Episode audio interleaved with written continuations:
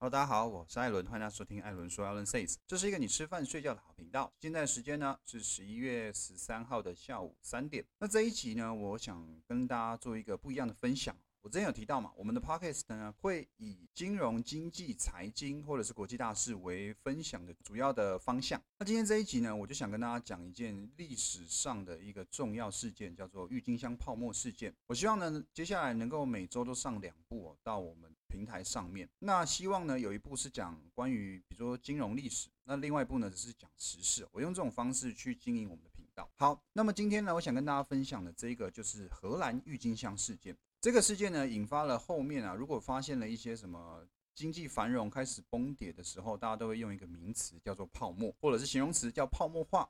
今天要讲的这个事件呢，就是泡沫化一开始的原型，也就是郁金香事件。那么我们就来分享一下，为什么一种花会引发所谓的跟金融事件有息息的相关，到底是为什么？今天我们就来分享。好，那我们就先来了解一下呢，这一件事情呢是发生在十七世纪的荷兰哦，是史上呢最早的经济泡沫事件。我们先来聊一下当时的背景。当时呢，北部七省啊，因为对抗西班牙获胜了，所以取得了实际上的独立。自此呢，荷兰就一跃成为当时的海上霸权哦。其实当时呢，还有比如说英国啊、西班牙，然后葡萄牙这些海上霸主。那后来是慢慢的变成是荷兰哦，主要是因为他当初呢，又从葡萄牙。取得了香料的贸易权，再加上呢，中欧当时啊是身处三十年战争的阴霾，在这样的背景之下呢，使得荷兰成为当时呢经济水准最高的一个国家。所有的活动啊，全部商业活动啊，所有的商业活动呢，全部都是集中在了阿姆斯特丹。那就连海外呢，比如说美术品啊，还有一些艺术品。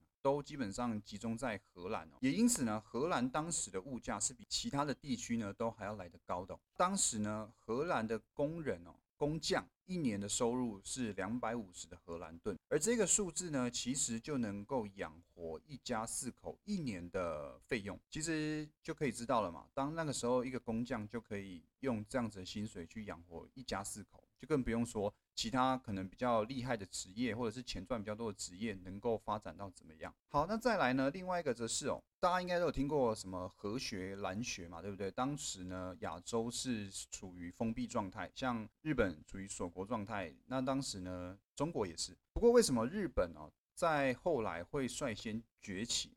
是因为当时呢，荷兰就引进了很多科学技术到了日本。促使啊，也因为荷兰的关系呢，使得日本成为当时哦在亚洲首屈一指的国家。好，我们再讲回来，反正当时呢，荷兰就是一个非常强盛的国家。在一六零二年的时候，荷兰东印度公司成立了，是史上第一间的跨国公司。东印度公司呢，是垄断了亚洲贸易权哦，将近两百年，是十七世纪最大的跨国企业。那香料大量进口呢，也带来了最庞大的利润哦。同时，在一六零九年，阿姆斯特丹证券交易所成立。这可是比英国的证券交易所还要早了一个世纪成立。好，那么这介绍完背景了，我们就来讲一下为什么当初这个这个郁金香啊，到最后会演变成一个经济泡沫的事件。当时呢，荷兰是没有郁金香的，是由鄂图曼土耳其这个国家引进的。那我刚刚说到。当时繁荣的东西啊，一些艺术品啊，一些工艺品都是往荷兰去送哦，往荷兰集中。那个时候呢，鄂图曼土耳其就引进了一个叫郁金香的花种。当时其实一进场的时候，一引进荷兰的时候呢，其实价格就已经不便宜了。随后发生了一系列的金融炒作、金融投机事件哦，那导致价格最后只剩下高峰的百分之一。也就是泡沫化了。这个事件呢，也跟英国的南海泡沫事件，还有法国的密西西比事件呢，并称欧洲近代三大泡沫化事件。荷兰郁金香事件呢，其实可以分为三个阶段。第一个阶段呢，是由供需不平衡而导致价格变贵了。其实又牵扯到这个经济理论了，也就是需求大于供给的时候，价格会提升。那一六一零年呢，最初的这些郁金香啊，其实基本上只有谁会在意，就是你有钱，而且你对于养植物或者是培育植物是有兴趣的这些有钱人呢，会去买进郁金香。也就是说，郁金香一开始啦，就已经被定位为。比较高级的一个商品，那当时呢，就因为这些园艺家嘛，想要培植好的品种嘛，培植好呢，就自己拿来做一个升级。譬如说，当时有很多的改良品种，叫做里弗金提督、水师提督艾克，还有总督大元帅等等的。另外一个呢，则是叫永远的皇帝。其实大家可以发现啊，都是用军衔哦去当做。花品的命名，其实也可以另外一个反映出来，就是其实这个花种啊是有钱人在玩的东西。另外呢，跟跟大家讲一个郁金香的小典故，单色的品种啊都会比较便宜，双色的品种呢通常啊都会比较贵。不过就算是单色的，当时也要要价一千荷兰盾以上，其实真的非常贵。因为我刚刚讲到嘛，荷兰的工资呢一年才两百五十块荷兰盾，他要花四年的收入才能买到一株单色的郁金香。那这个是第一个阶段，都还算正常。到了第二个阶段呢，投机分子开始加入了。一开始呢，只有是呃有钱又有闲又有这个艺术情怀的人哦，有钱人才会去买这个花。那到后来呢，投机分子发现了，哎，好像这个是有炒作的空间的哦。他们并没有想要什么栽植好的品种啊，然后让花变得更漂亮什么没有，他们只是想要从这里面呢去赚取价差。到了一六三四年哦，投机分子呢注意到了郁金香，开始投入了。郁金香价格的炒作，甚至当时还成立了行业协会哦，然后呢又成立了酒馆，在酒馆呢交易郁金香的钱呢又叫做酒钱。此时呢郁金香啊受欢迎的程度啊，当时已经传到了不止一个城市哦，当时的莱顿呢、阿姆斯特丹还有哈勒姆这些城市呢的需求量都越来越大。那投机分子呢有计划的行动啊，有人想要一掷千金，有的人呢甚至哦。有用过一株球金换到一座豪宅的案例。那再来呢，在 M 代许所著作的《郁金香狂热》这一个书中里面有记载到，一六三六年，一颗价值三千荷兰盾的郁金香可以交换八只肥猪、四只的肥公牛、两吨的奶油、一千吨的乳酪、一个银质杯子、一包衣服、一张富有床垫的床，再加上一条船。其实就是形容的非常夸张啊，也许真的，也许实际上没有到这样子，但其实有这种历史记载，我觉得多半八九不离十啊。反正就是一个非常夸张的一个交换的价值。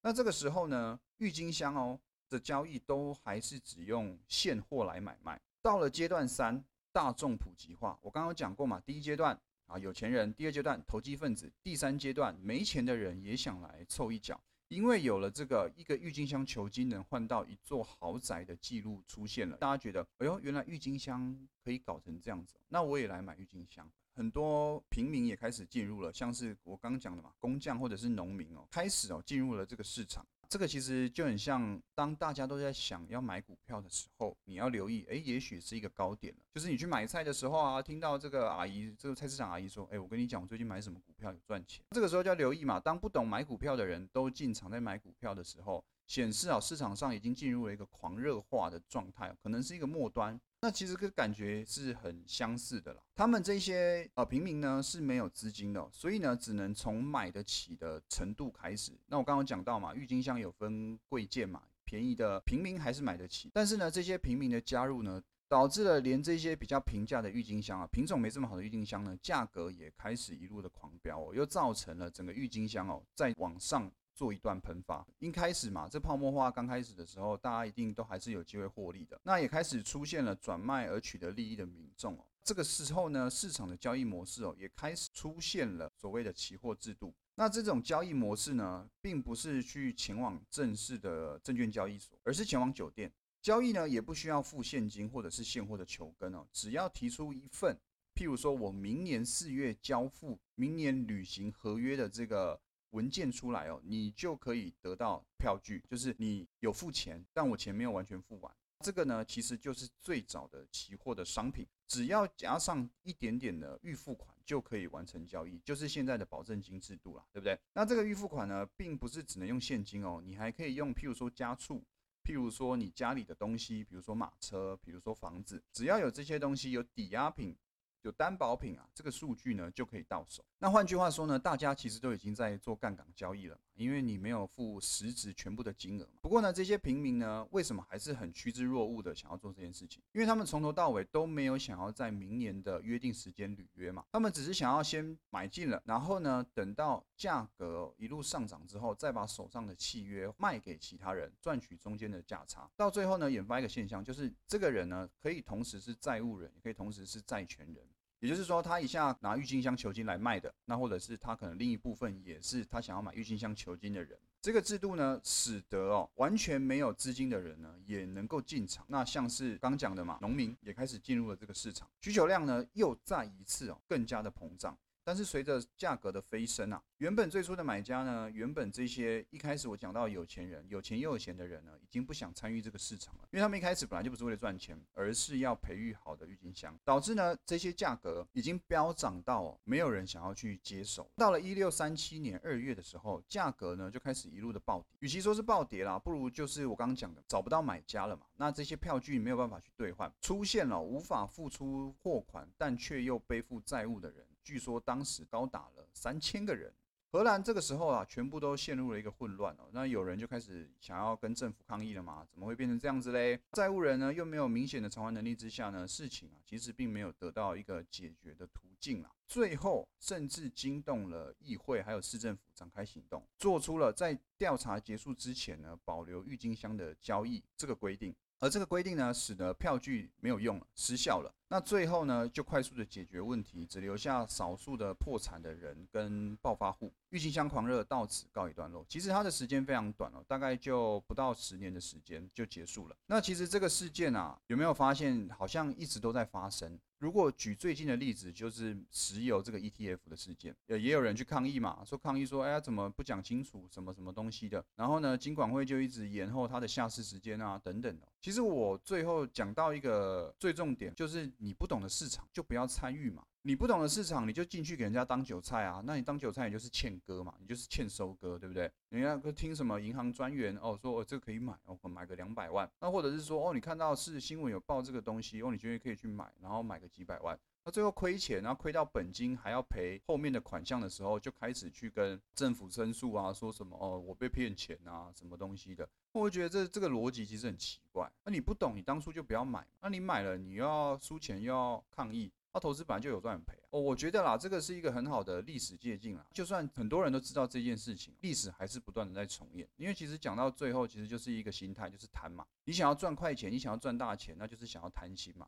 可是你殊不知，这后面的风险其实非常大。因为我刚刚讲到这个郁金香呢，其实它后来已经演变成一个期货交易。期货大家要知道，它的风险是无限的啦。像买股票，你最多就是倒闭嘛，钱原本的本金收不回来。但是期货呢，你是有可能倒赔的。你保证金赔完了，如果你后续补不出维持保证金哦，那它就会被断头，那有可能这个断头的金额就会非常大啊。如果你还不断头，然后或者是突然一个大跌急跌，连断头的机会都没有。所以我常常跟大家讲的是啊，投资这个市场是可以赚快钱，但也容易赔大钱。那你就要去想你能承受的范围是多少，也就是说你要去设好你的停损点。这个又讲到，我觉得讲到交易就可以讲到人生了。如果你去做一件事情，那你的停损点在哪里？如果到了那个阶段，你都还没有成功，是不是应该要想着改变方式，或者是转换跑道？我觉得不管是人生或者是交易，其实它就是在赌。他赌什么？他在赌未来的一个不确定性。那只要是预测这种未来不确定性，一定都会有风险。那当然有机会也是获利的嘛。当然风险越大，获利越大。不过相反也是一样，你想要接受这种高强度、高风险的交易，就必须要有一颗大心脏。必须要做好最坏的打算，就是你的钱会赔掉，就是这样子而已。所以我希望可以经由这个事情啊，跟大家讲，呃，如果你真的想要做交易，你想要做投资，记得交易呢，投资呢是有赚有赔的。好，那今天这个郁金香泡沫事件的历史呢，就分享给大家，希望大家可以从这里面学到一些东西。如果你有什么想法，可以在我们的 podcast 的下面留言啊。那今天呢就讲到这边，我们下一期见，谢谢大家，拜拜。